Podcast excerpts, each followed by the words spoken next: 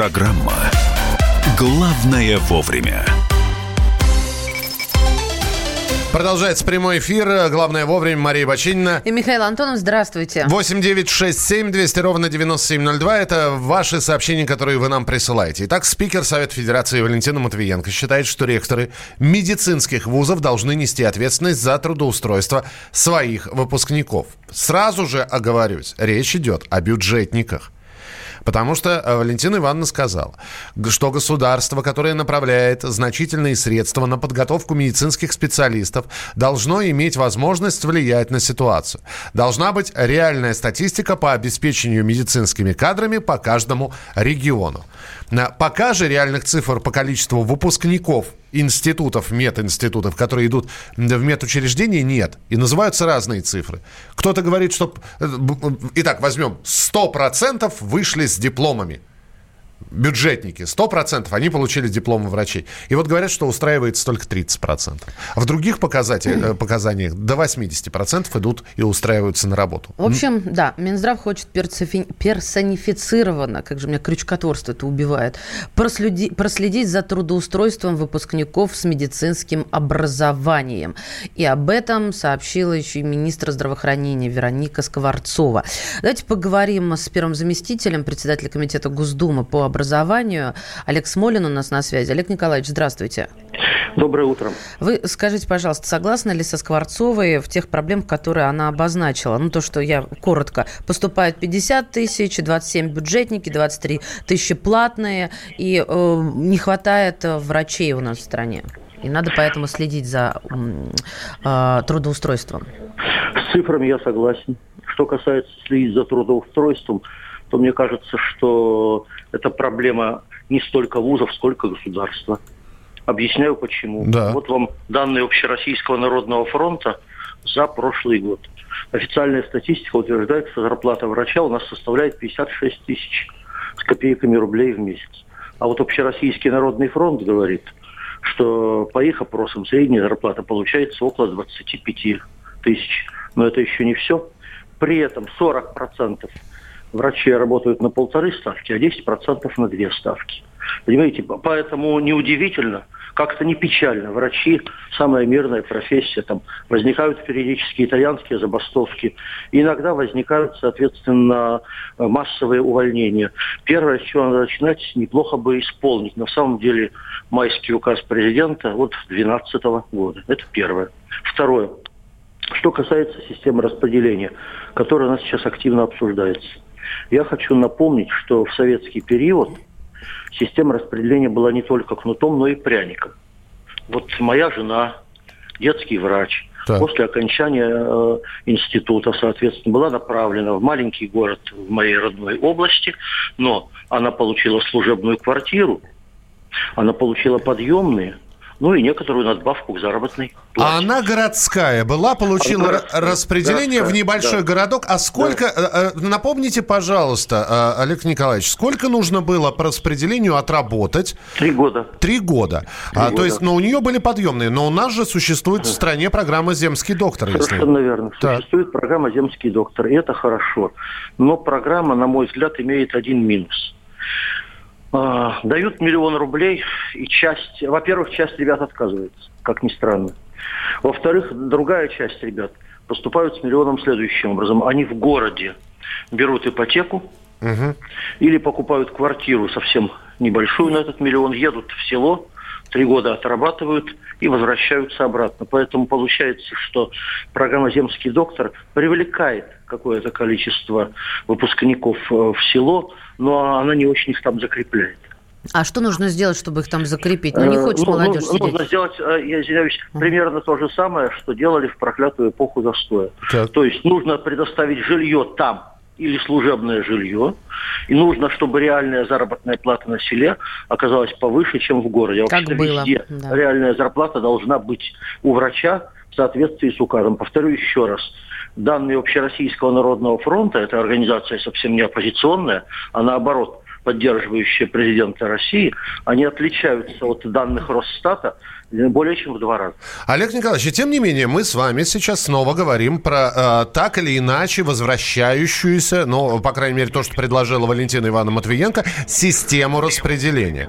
Я бы, наверное, не только про медицинские вузы бы говорил, но и говорил бы еще и про педагогику, потому что это тоже социально важная профессия. Так вот, а не, не получится ли из-за этого, что у нас на бюджет никто не будет идти, а будут идти на платные? Олег Николаевич, выключите да. радио, пожалуйста, а то у нас стереозвук у, такой. У меня нет радио. А, а нету, это, ну, это просто эхо Техническая такое просто какая-то проблема. Это, да, слушаем это, вас. Это, видимо, это, видимо, эхо. Ситуация какая? Да, действительно, прежде всего обсуждаются вопросы медиков и педагогов. Кстати, ситуация по педагогам, она в общем не лучше, чем по медикам. А, стоит только разница, что на две ставки, по данным Российской Академии Народного Хозяйства и Госслужбы, работает уже каждый седьмой учитель, 14% примерно. А это безумие. Я работал учителем и понимаю, что это такое. Вот. Для этого не а, обязательно даже работать учителем. Ну, Сейчас уже всем понятно, что это за По собственному опыту это да, немножко, другое, немножко другое, чем на слух. Спорить не буду, не буду. Так, так вот, продолжаю. Угу. Конечно, и по педагогам нужно прежде всего выполнить э, в нормальном виде президентский указ. И тогда, кстати, может быть и система распределения. И сделать дополнительные э, гарантии для учителей, которые будут работать на селе. Кстати, вводится программа «Земский учитель», но по нашим оценкам денег, которые на нее выделяются, если мы всерьез хотим решать проблему, явно недостаточно. Но повторю еще раз, может быть, э, самое важное. Да? Если э, будет только кнут, без пряника. Вы абсолютно правы. Люди будут стремиться любыми путями на вне бюджет, а не на бюджет. А с бюджета будут потом пытаться по максимуму быстро уйти в частные клиники. Например, если говорить mm-hmm. о медиках, у педагогов возможностей меньше. Поэтому, повторяю, система, похожая на распределение, должна сочетать кнут и пряник. А реально ли увеличить количество бюджетных мест? Напомню, что в советский период Правда, это не по врачам, учителям, а в целом. Количество бюджетных мест составляло 220 э, на 10 тысяч населения. Сейчас меньше 130 на 10 тысяч населения. Вот и судите, реально или нет. Спасибо большое. Олег Смолин, первый зампред Комитета Госдумы по образованию, был у нас в эфире. У меня сложилось Миш, впечатление, что выхода нет. Если, вот даже начиная с самого верха, если еще 2012 года майские указы не исполняются, то чего нам тут ждать? А, денег мало на земского учителя выделяют, не хватает каких-то стимулов э, и инструментов стимулирования для земского врача. Ну, а получается, госпожа Матвиенко просто сказала, а как это сделать? Ну, Вероника Скворцова будет следить за трудоустройством, то есть контролировать через э, ректоров и, а ректоры будут справляться? Но вы послушайте, какая ситуация получается. То есть ректор должен э, иметь связь с медицинскими учреждениями, ну, по всей стране. Ну. Хорошо, если у себя в регионе, да, и хорошо, если выпускников он будет распределять. Вот. Э, сейчас, вот давайте поймем, что лучше. Как происходит сейчас? Человека выпускают с дипломом врача, и все, в свободное плавание. Спасение утопающих – дело рук самих утопающих. Иди и устраивайся куда хочешь, как хочешь. Все, ты специалист. Мы, мы тебя отучили, вот тебе диплом. Это так происходит сейчас. Кто-то идет, э, пытается в частную клинику устроиться, кто-то... Э, как будет? Представляем, значит, выпускают с бюджета человека и говорят, ты едешь в деревню перед Световкой. Он говорит, нет, я не еду. Я не хочу. Ты обязан. Он, он едет, хорошо, он плюет на все, он едет в эту деревню Пересветовка, но у него мечта сбежать из этой деревни. Он работает, он ненавидит уже. Ну, то есть ты свои... хочешь сказать, я поняла. Я не это... понимаю, что лучше. Что должно быть в деревне Пересветовка, чтобы он не плевался и не хотел? Так, смотрите, давайте мы вам напомним, ведь очень многие подключаются по ходу разговора. Вот а, все, что сказала Валентина Матвиенко? Как раз а, благодаря ее высказыванию мы сейчас и обсуждаем эту тему. Давайте послушаем и напомним как раз. Самые хорошие времена каждый ректор отслеживал судьбу выпускника до последнего. Кто трудоустроен, у кого есть какие проблемы, кто не пошел в медицину и почему. Сегодня подход такой, выдали дипломы и все. И поэтому мы даже не имеем достоверной статистики на сегодня, сколько выпускников медицинских вузов реально идут в сферу здравоохранения, а кто идет в другую сферу. Ведь государство тратит огромные средства на подготовку одного врача. Это самое, наверное, дорогостоящее обучение. В итоге э, мы никак не влияем на этот процесс. Мне кажется, нужно поменять эту ситуацию и ввести ответственность ректоров вузов за трудоустройство своих выпускников.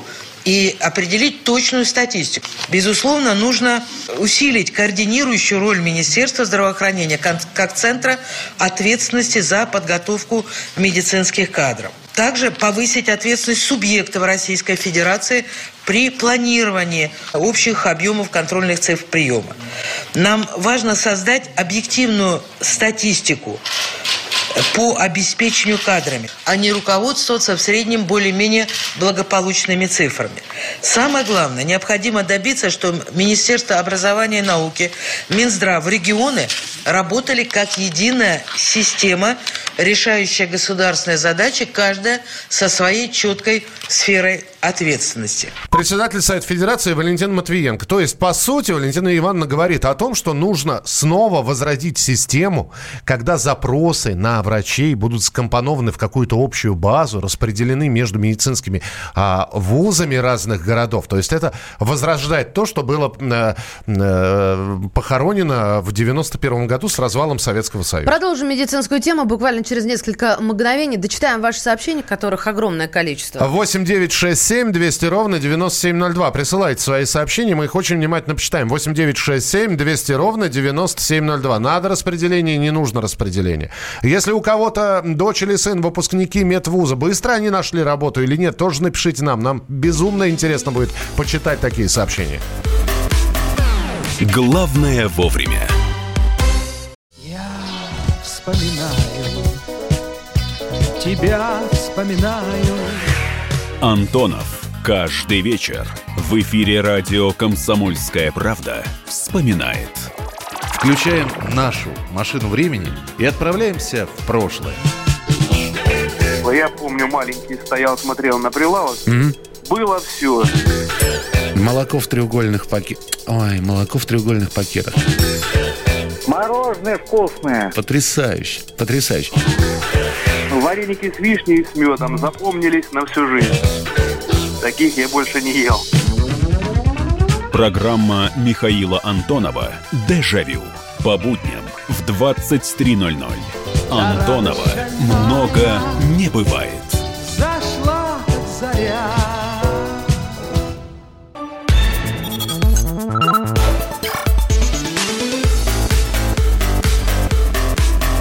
Программа «Главное вовремя». Распределение врачей должно лечь на ректорские плечи, потому что нам катастрофически не хватает специалистов, и мест бюджетных и коммерческих стало равное количество. Вот об этом мы сейчас говорим, потому что и Скворцова, и Матвиенко заявили практически об одном и том. Что вы нам пишете? Подождите, подождите. Для того, чтобы было понимание, речь идет про бюджетников. Именно бюджетников а ректоры медвузов должны э, трудоустраивать. При хотя... этом поднять количество бюджетных мест. Да. А, что вы пишете действительно, хотя я бы еще раз говорю, что я удивлен, почему Валентина Матвиенко говорит только про медвузы, почему ни, ничего не говорит про педагогические ученые. С, Потому с учителями одно, Она хорошо. упоминает о том, что это одно из самых дорогих э, обучений для нашей страны. Это первое. А второе, ну, человек решает эту конкретно проблему. Было бы знание и квалификацию врачей, а люди отблагодарят. Так вот, должна работа отблагодарить, а не надеяться на какие-то благодарности. Э, у российских врачей, если они будут бастовать, существует уголовная ответственность. Это нам пишет слушатель из Новосибирска Сергей. Нам на скорой всегда говорили, будете вякать – уволим, будете бастовать – дело заведем. А, Куча знакомых медиков. Выпуск нулевого 01 годов. Без блата, только поликлиника. Лучше всех устроились те, кому повезло зацепиться за армию. Квартира на добавке пенсия. Подруга, полковник медслужбы, 43 года, пенсионерка уже. Параллельно преподает а, в а, военно-медицинской академии в Питере. Ну, ты, я не помню, я рассказывала тебе или нет. У меня был молодой, прекрасный участковый. Я к нему пришла, и он говорит, ну все, я сегодня последний день. Я говорю, как? Ну, вот он мне нравится, как врач, специалист, человек. Он говорит, я здесь работать не буду. Доброе утро. У вас не хватает одного пункта. Это не у нас, это у них не хватает одного пункта, кого мы цитируем. Быстро найти работу с достойной оплатой. А достойную оплату, Олег, никто не обещал. А, пла... Обещают трудоустроить Платить... на те деньги, которые там платят. Ну, вот снова про оплату. Но это инструмент, об этом говорилось. Платить врачам нормально будут, и они не побегут в частные клиники. Пусть Скворцова сама на 15 тысяч поработает. Слабо? Распределение врачей – это то, что нужно. Моя дочь дочь окончила первый мет в Москве. Платно, ординатуру по хирургической стоматологии. Платно, училась отлично, владеет английским, не немецкими языками, не может найти работу в государственном учреждении, работает на полставки в маленькой клинике. Помогите, пишет Роберт.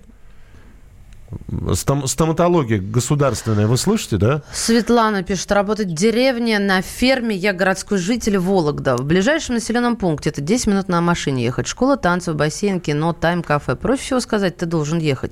Пусть хоть что-то создаст государство. Не обязательно именно там шикарно. Но тем не менее, работа нелегкая, мягко скажем. Нужна какая-то отдушина. Предлагали работу в Кинозерском парке, так там ничего нет. Просто нечем заняться, кроме самостоятельной организации спорта, как мне кажется. О, спасибо, что присылаете свои сообщения. Мы сейчас э, к еще одной медицинской теме перейдем. Главное вовремя. Мы с вами отправимся в Тюменскую область. Э, Там Тобольский район, деревня, и э, люди заболели неизвестной болезнью. Значит, сначала там произошла по- повальная, значит, смерть собак. Потом э, что-то стало происходить с людьми. У них э, появились э, симптомы непонятной болезни, отнимаются руки, ноги. Э, что там случилось? Алексей Косинчук, корреспондент «Комсомольской правды Тюмень» с нами на прямой связи. Леш, приветствуем. Доброе утро. Здравствуйте. Так ли все страшно, как преподносится? Нет, на самом деле все гораздо спокойнее, да, болезнь это ну, не совсем загадочная, да, это гавская болезнь, которая уже известна ученым, и были уже ранее такие случаи, все нормально. Пока э, заболели только три человека. А, гавская болезнь, остропротекающее заболевание, спорадически возникающее среди хищных рыб. Я правильно услышала по поводу гавской болезни? Некоторых Да, плотоядных животных, птиц, которые питаются больной рыбой. То есть, а вот больная рыба токсична для людей. Ну, все понятно, цепочка правильно, и цепочка вот именно такая. От рыбы к людям. Да, все правильно. М, Вот эти вот люди, они живут в деревне Ачиры. Это деревня оторвана от э, большой земли, так скажем, да.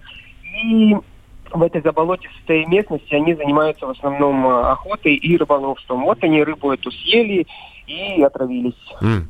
Слушай, на, на данный момент там э, говорилось сначала о десятках заболевших, потом как-то это количество сократилось там до 5-7 человек, а сейчас говорят, чуть ли говорят, что не всего два человека, и зря панику наводите. Так все-таки, по факту, сколько людей, э, в общем, у себя симптомы этой габской болезни обнаружили?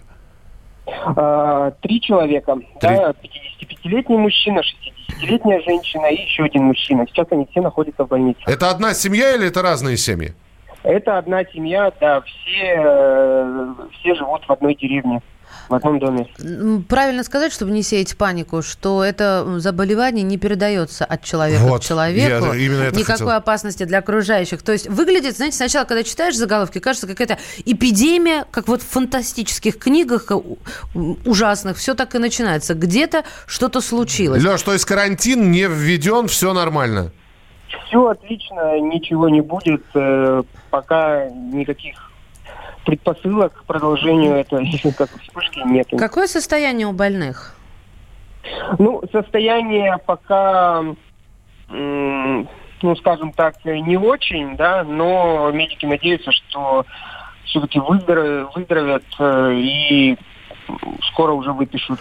Спасибо. Отправят домой. Спасибо, Леш, успокоил, потому что некоторые э, откровенно коллеги или, наоборот, пользователи социальных сетей откровенно передергивали, там, что не- чуть ли не всю деревню надо после этого изолировать. Смотрите, И- какая ситуация. Алексей Косинчук, корреспондент «Комсомольской правды Тюмень» был у нас в прямом эфире. Все дело в пищевом отравлении. Передается от рыб. Очень токсично для людей. Главное, а вот выздоровеет или нет, тут все зависит от силы организма, чтобы не отказали почки или печень. Потому что когда отказывают почки, понятно, что все, не железо человек.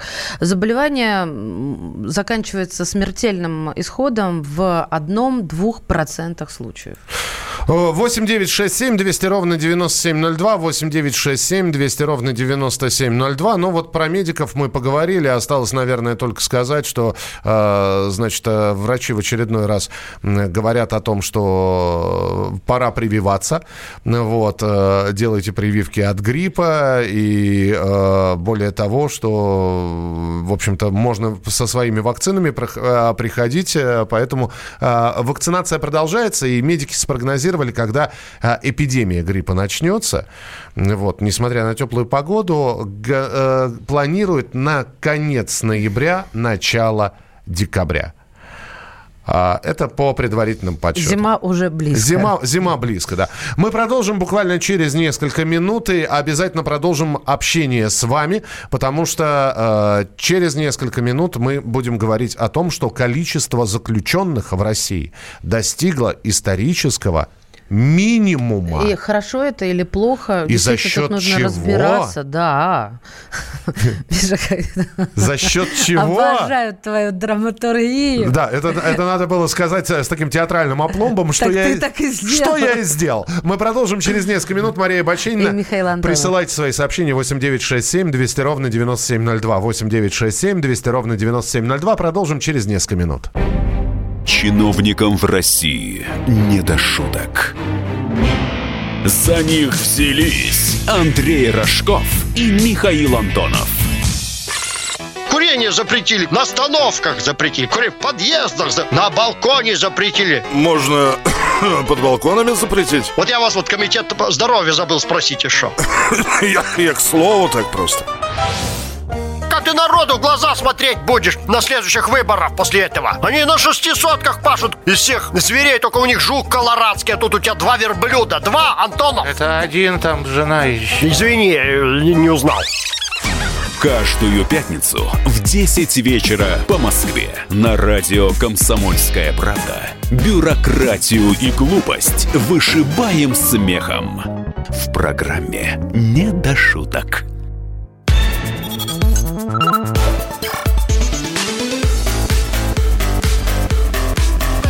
Программа «Главное вовремя». А мы продолжаем, друзья, прямой эфир. Программа «Главное вовремя». Обсуждение важных, актуальных, насущных э, тем. Мария Бачинина И здесь. Михаил Антонов, здравствуйте. 8 9 6 7 200 ровно 9702. 8 9 6 7 200 ровно 9702. Должны говорить о чем-то хорошем. Будем говорить о хорошем. Количество заключенных в России достигло исторического минимума. За счет чего возникает тут же вопрос. Хотя ФСИН, Федеральная служба исполнения наказаний, отсчиталась, что э, число осужденных, содержащихся в исправительных колониях, в этом году снизилось на 6%. М, Все равно не- не- 434 тысячи человек – это на 6% меньше, чем было год назад. Число э, осужденных и находящихся, э, и вернее, ожидающих решения суда, находящихся в СИЗО, тоже снизилось.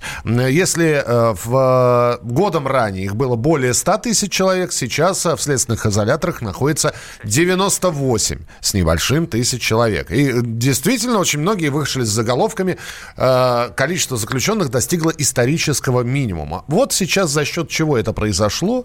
Поговорим с заместителем председателя общественной, общественной наблюдательной комиссии Москвы Евой Меркачевой. Ева, здравствуйте. Здравствуйте. Здравствуйте. Здравствуйте, Собственно, вопрос уже прозвучал. Да. За счет чего? Во- во- Во-первых, статистика радует или, или это просто жонглирование цифрами и, в общем-то, ни- никакой хорошести в этой новости нет? Ну, на самом деле, конечно, радует, потому что у нас планомерно за последние годы количество заключенных снижалось, это факт.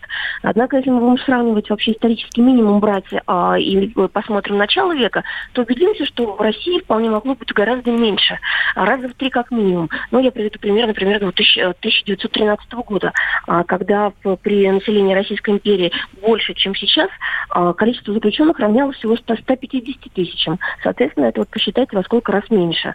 Я считаю, что нам есть к чему стремиться, есть над чем работать, поэтому я бы так вот слишком уже воспевать э, нашу гуманизацию не стала, тем более, что есть конкретные истории, которые вот мы видим, я как член НК, как- который ходит все время в СИЗО, замечаю как раз, что э, гума- гуманизма как раз зачастую не хватает. И я приведу пример, вот вчерашний наш визит в СИЗО, там человек находится, предприниматель, еще до суда под следствием 5 лет. Это абсолютный рекорд, э, на мой взгляд. Вот мы сколько мониторили, вот больше пока не находили. Это нарушение Но- его прав? А, Я считаю, что да, однозначно. Что бы они там ни придумали, какие бы эпизоды новые не добавляли, все равно должно быть какой-то максимальный предел вот того, сколько человек может находиться в СИЗО. А здесь, вот, мне кажется, это все мыслимо и мыслимо. Это, за это время люди теряют здоровье, люди теряют семьи. Но я не говорю про бизнес. Бизнес был потерян там сразу же в течение года, наверное. Ева, и, и все-таки, когда мы говорим про сокращение цифр, mm-hmm. это а, благодаря реформе судебно, э, судебной реформы или благодаря гуманизации наказаний? Да, то цифр много, а вот по сути, словами. Ну, чтобы... во-первых, давайте скажем прямо, что у нас, в принципе, преступлений стало меньше. А, и вот та еще статистика, которая держится, она в основном за счет палок. Это когда берут вот самых мелких э, грабителей, там, не грабителей, воришек мелких, э, ну и плюс наркомания мы должны понимать, должны понимать, потому что у нас треть всех заключенных по статье 228 на, народные оказались там. Это в основном потребители, а, и ничего общего с, с наркоторговцами не имеют. Но тем не менее они делают статистику, и они создают видимость того, что у нас большая преступность. А, но, тем не менее, повторюсь, все равно у нас снизилось количество общей преступности. И на фоне этого, разумеется, чем меньше преступников, тем меньше их должны сажать. А, у нас, э, если мы смотрим по наказаниям, сократилось количество а, реальных сроков. Их стали чаще заменять на обязательные работы, принудительные работы, условные наказания. Ну и очень редко, к сожалению, но все-таки стали применять такой, такой вид, как отсрочка наказания.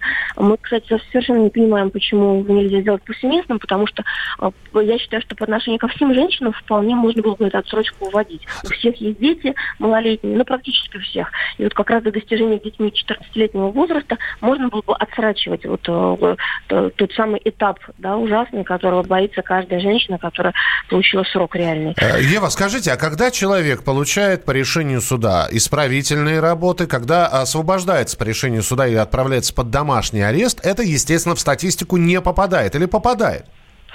А, если мы говорим про тюремное население, вот ту статистику, которую всем представил, то это туда не попадает.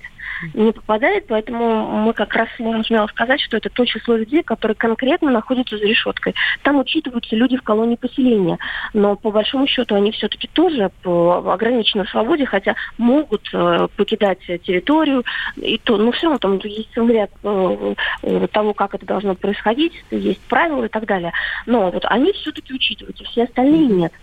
Ева, а за счет чего вообще, э, если рассматривать цивилизованный вариант развития событий, может быть, он идеалистический, но за счет чего должно происходить уменьшение э, количества заключенных? Может быть, за счет все-таки гуманизации или за счет качествен, более качественной работы адвокатов и, в принципе, в целом судебной системы? Скажите, пожалуйста. А, ну, во-первых, работа адвокатов, это, конечно, да, потому что сейчас все адвокатское сообщество возмущено, они считают, что их а, труд стал номинальным, и что никакого значения не имеет выступление даже самого блестящего адвоката. В суде Я вы этим, имеете в виду? Да, в суде, конечно. Я с этим частично соглашусь, когда э, решения зачастую бывают заранее прописаны, иногда их даже приносят на флешках, вот, непосредственно но, заседания. Но вот вы привели пример. Пять лет до э, вынесения да. приговора, да, еще человек сидит. Там а, адвокат должен был бы уже давным-давно освободить его. Не оставить камня на камне. Да. Но адвокат ничего сделать не может, потому что очень э, слишком велика власть наших э, правоохранительных органов, которые ведут дело. Вообще у нас, конечно, силовики на сегодняшний день, они управляют государством, мы должны это признать. А что касается вот того, как снизить нам число тюремного населения, все равно куда, никуда нам не деться, это зависит от судьи. И чем чаще судья будет все-таки давать условные сроки, и, либо же вот заменять реальное наказание на, на какое-то другое, тем меньше будет людей у нас в колониях. И, знаете, зачастую, вот, когда ну, Верховный суд, кстати, всегда стоит на позиции того, чтобы максимально гуманизировать. Более того, сколько раз я общалась с председателем Верховного трибуну сюда на разных мероприятиях, он всегда заявлял из трибуны и в разговорах, что если человек совершил первый раз преступление, особенно не тяжкое, мелкой тяжести, то нужно привести его в разряд вообще административки. И это здорово было бы. А вот если второй раз он совершает то же самое, мы понимаем, что это рецидивист, что он не справляется, вот тогда можно было дать ему реальный срок.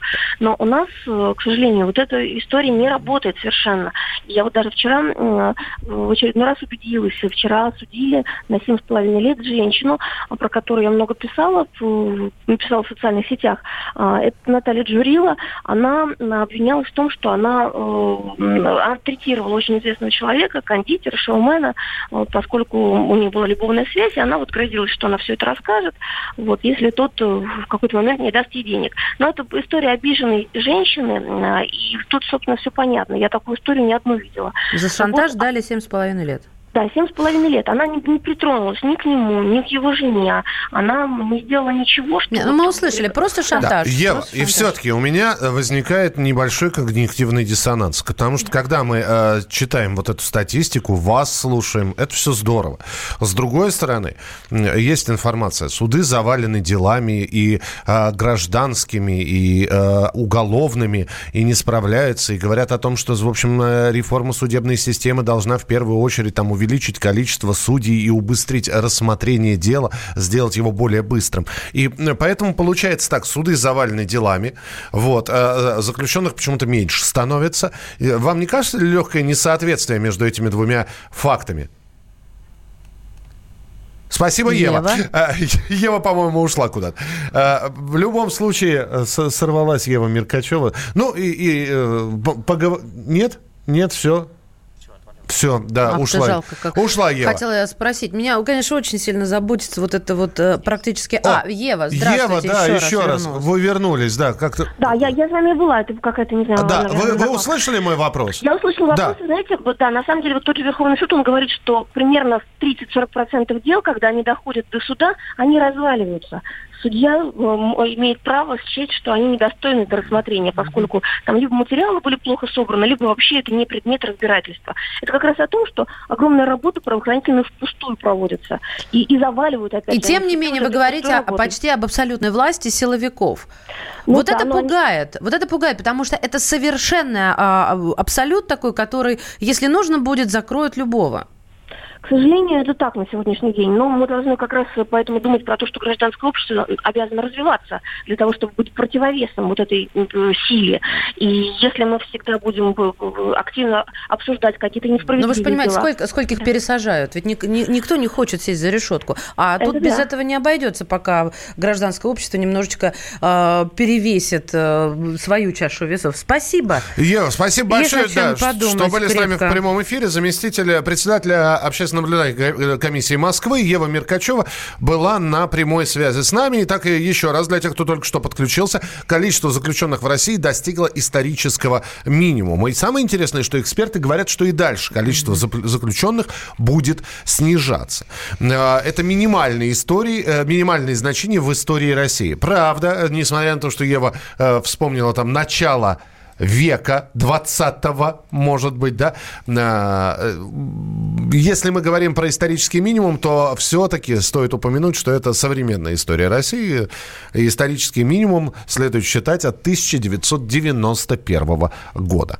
Мы продолжим через несколько минут. Оставайтесь с нами. Впереди вас ждет рубрика э, «Коридоры власти». Те самые 6 часов переговоров Путина и Эрдогана. После чего был принят меморандум о военной операции в э, турецкой, турецкой армии приостановлена, завершена. Э, Что там было?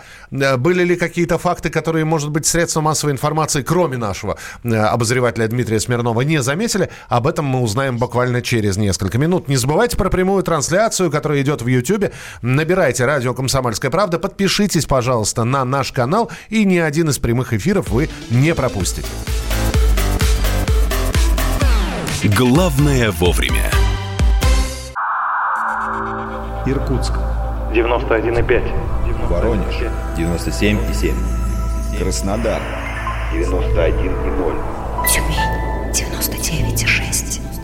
Анапа 89,5. Владимир 104,3. Барнаул 106,8. Екатеринбург 92,3. Санкт-Петербург. 92,0. Москва 97,2. 97,2. Радио «Комсомольская правда». «Комсомольская правда». Слушает вся страна.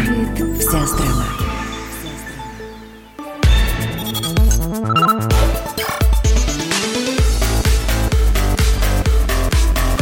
Программа «Главное вовремя». Мы продолжаем прямой эфир. Обещали вам коридоры власти. Вот они.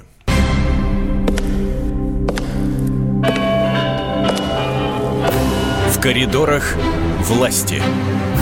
Постоянно ведущий этой рубрики Дмитрий Смирнов уже с нами. Дима, приветствуем. Доброе утро. Здравствуй, Дима. Шесть часов в коридоре, да, ты провел вчера?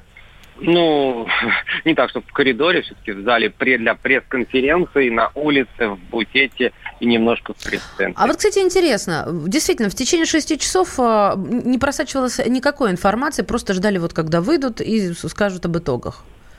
Ну, давай мы скажем, что это шла речь о переговорах вчерашних да. Владимира Путина и Реджепа Таипа Эрдогана – вот, и действительно, ну а какая информация? Вот двери закрыты, за ними что-то происходит там, а отсюда, что называется, не видно. Нет, просто вот представить и... себе картину. Хорошо, а, мы уже, в принципе, поговорили на эту тему, то, что завершается военная турецкая операция а, по урегулированию границ с Сирией, которая называется «Источник жизни». Теперь... Источник мира. Да, спасибо. Теперь наша военная полиция будет патрулировать эти границы. И после этого состоялся по инициативе Москвы телефонный разговор с президентом Сирии. Ну, в этом есть определенная логика, да, что, в общем-то, Путин и Эрдоган разговаривали о ситуации в Сирии, поэтому кто-то должен был рассказать Башару Асаду, что mm-hmm. у него будет происходить. И Владимир Путин, как вежливый человек, собственно, это и сделал. Позвонил и сказал, что Башар, вот так вот договорились. Я сказал, да, да, конечно, мы очень рады.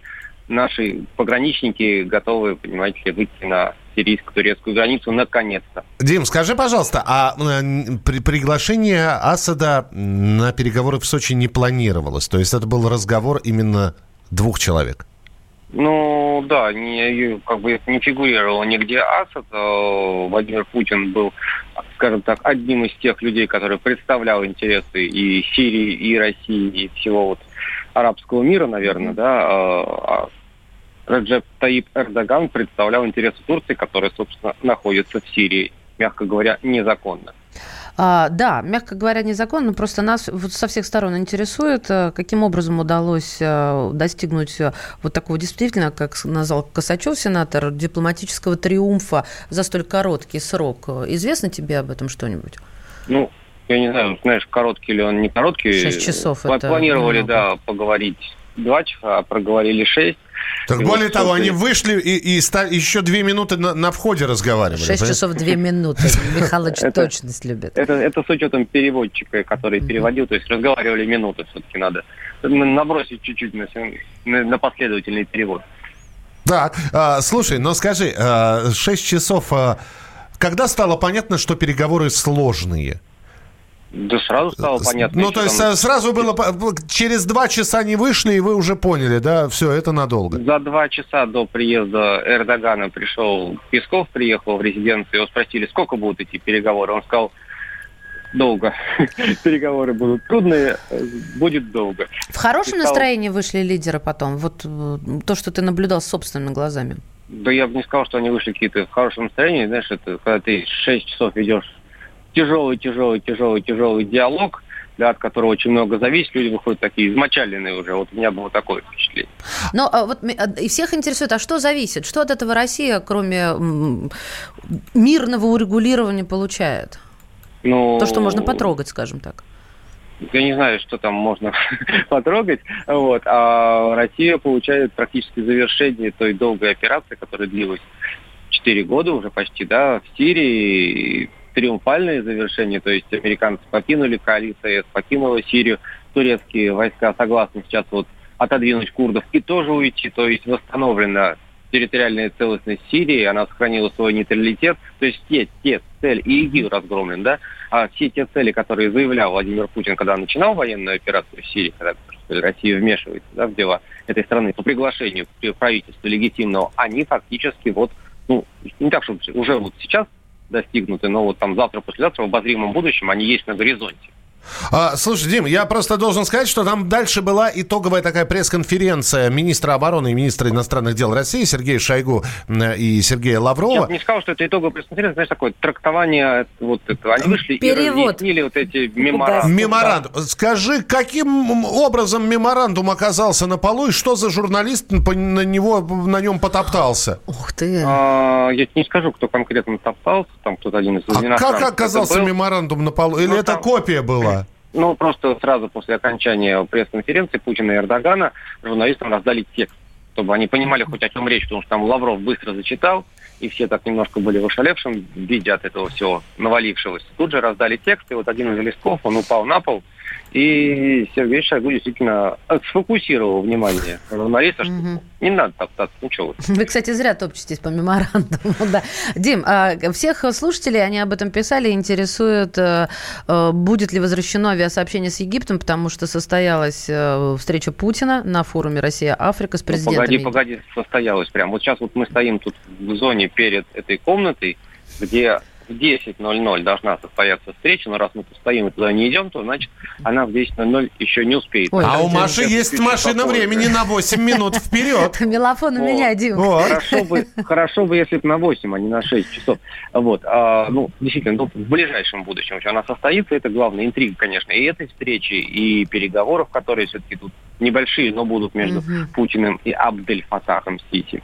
Вот. И вот будет ли возвращено или нет, это мы вот как раз и пытаемся сегодня узнать. Слушай, я после вчерашнего уже ничему не удивляюсь, да? Потому Ну- что э, вчера вышли и сказали, ну все, война, война закончилась. Это, ура. конечно, производит впечатление. А, а вы слышали, коллеги, то, что визитку Путина за 2 миллиона продают?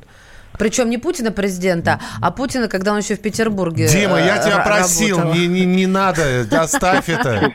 Оставь, она я, тебе это пригодится. не я. Это не ты. Ее опять, про- ее опять продать? Год назад вроде Нет, продавали. там, смотри, есть сейчас одна визитка за 2 миллиона, есть другая за 200 тысяч, а есть еще автограф за полтинник.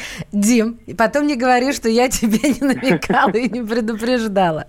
Ты все понял. Это все, что вам на зарплатах журналистов нужно знать, да. Ну ладно, мы шутим, а то кто-нибудь действительно примет всерьез. А, расскажи, какие планы сегодня? То, то есть только переговоры с египетскими коллегами или все-таки еще есть что-то? Побойтесь, побойтесь Бога, Михаил. Если я вам сейчас начну перечитывать все двусторонние встречи, которые запланированы у Путина сегодня вот здесь на саммите Россия-Африка, это я закончу вот как раз вот, наверное, через 6 часов.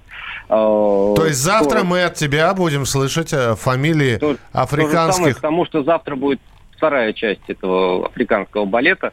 Вот, и да, если если вы поставите какую-нибудь африканскую музыку, это, наверное, разбавит наши вот эти Дима, мы поставим потому что- обязательно а, специально для тебя, но уже не, не сейчас, но поставим сегодня Африка Симона. Да, потому что сегодня сейчас начинается вот этот марафон, который продлится вот, двое суток. Как минимум. Ну, с Богом, как говорится. Да. Дмитрий Смирнов а, в коридорах власти. Завтра встречаемся. Держи нас в курсе событий, а мы продолжим через несколько минут. Оставайтесь с нами на радио «Комсомольская правда». Присылайте свои сообщения 8967 200 ровно 9702. 8967 200 ровно 9702. Прямая трансляция на программы «Главное вовремя» в Ютьюбе. Набирайте радио «Комсомольская правда», смотрите, общайтесь в чате и подписывайтесь на наш канал. Главное вовремя. Мы вместе дожили до понедельника. Вовремя рассказали тебе о главном во вторник, среду и четверг. А теперь встречай пятницу. На радио «Комсомольская правда» новая программа. Каждую пятницу в 8.00 Сергей Мардан и Надана Фридриксон. Три часа самого острого эфира. Мардан и Надана. В программе «Опять пятница». Взболтай и можешь смешивать.